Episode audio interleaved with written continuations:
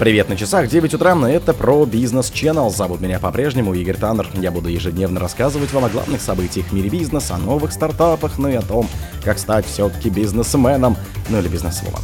Следствие попросило заочно арестовать основателя сети Тануки. Глава АвтоВАЗа заявил о массовых отказах от сотрудничества после санкций. Шабутдинов назвал свой арест нездоровым сигналом для бизнеса.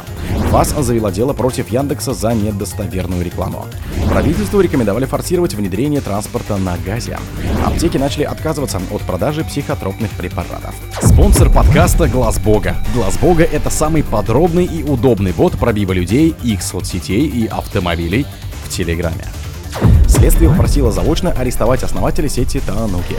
Следствие попросило заочно арестовать основателя сети ресторанов Тануки и Йорш Александра Орлова по делу о причинении имущественного ущерба. Об этом сообщили в пресс-службе Тверского суда Москвы. Следствие просит избрать в отношении Александра Орлова меру пресечения в виде заочного ареста, сообщили в пресс-службе. В суде не сказали, что речь идет именно об основателе Тануки, но уточнили, что Орлова обвиняют по статье о причинении имущественного ущерба в особо крупном размере, совершенном организованной группой.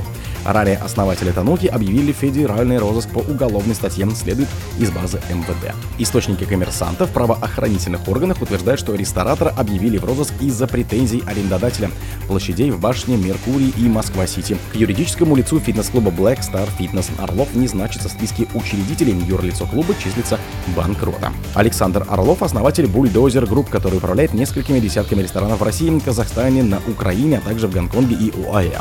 Созданная им сеть японских ресторанов Тануки, по данным на сайте холдинга, Тануки Family насчитывает 76 точек, 66 из которых расположены в Москве. Глава АвтоВАЗа заявил о массовых отказах от сотрудничества после санкций.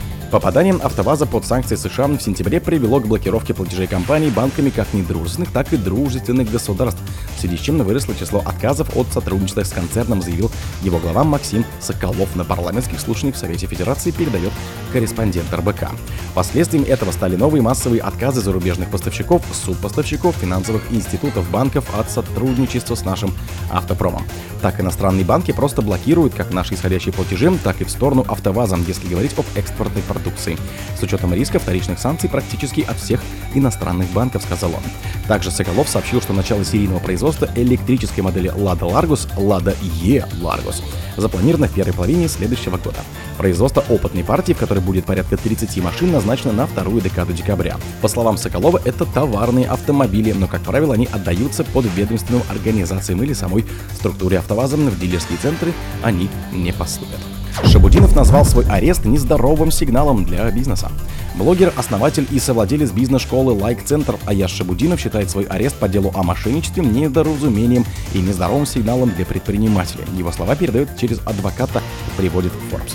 Шабудинова арестовали в начале ноября, ему вменяют 8 эпизодов по части 4 статье 152 УК «Мошенничество, совершенное организованной группой в особо крупном размере».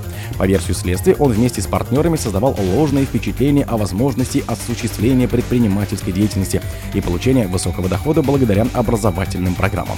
Дело касается 8 случаев, когда клиенты приобрели услуги блогера на сумму от 100 тысяч рублей до 1,9 миллиона рублей, уточняла прокуратура.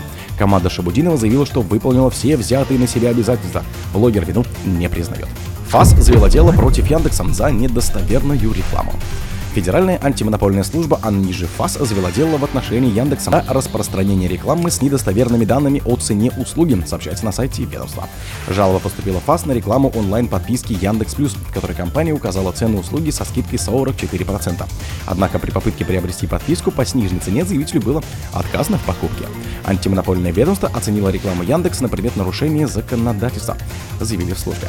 В случае вины компании грозит ответственность в соответствии с параграфом 4 части 3 статьи 5 законом о рекламе. Яндекс от комментариев отказался. Правительство рекомендовало форсировать внедрение транспорта на газе.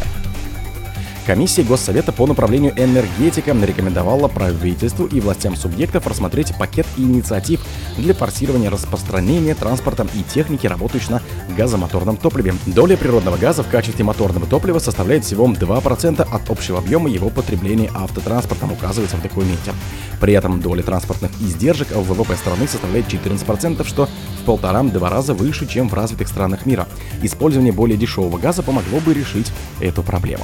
Для этого этого Госсовет предлагает существенно увеличить размер субсидий в 26-30-х годах на разработку, производство и покупку транспорта на газе, предусмотреть в бюджете на 24 год и плановый период 25-26 годов субсидию автопроизводителям транспорта на газе в размере не менее 30 миллиардов рублей на трехлетку. Аптеки начали отказываться от продажи психотропных препаратов.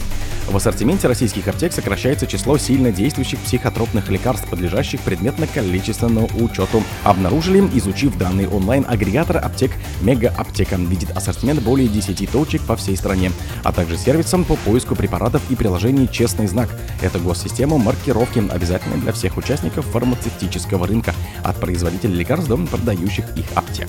Так, по состоянию на 17 ноября препарат против эпилепсии Фризиум французской Sanofi был доступен лишь в 56 аптеках на всю страну, причем в Москве лишь в. О других событиях, но в это же время не пропустите. У микрофона был Игорь.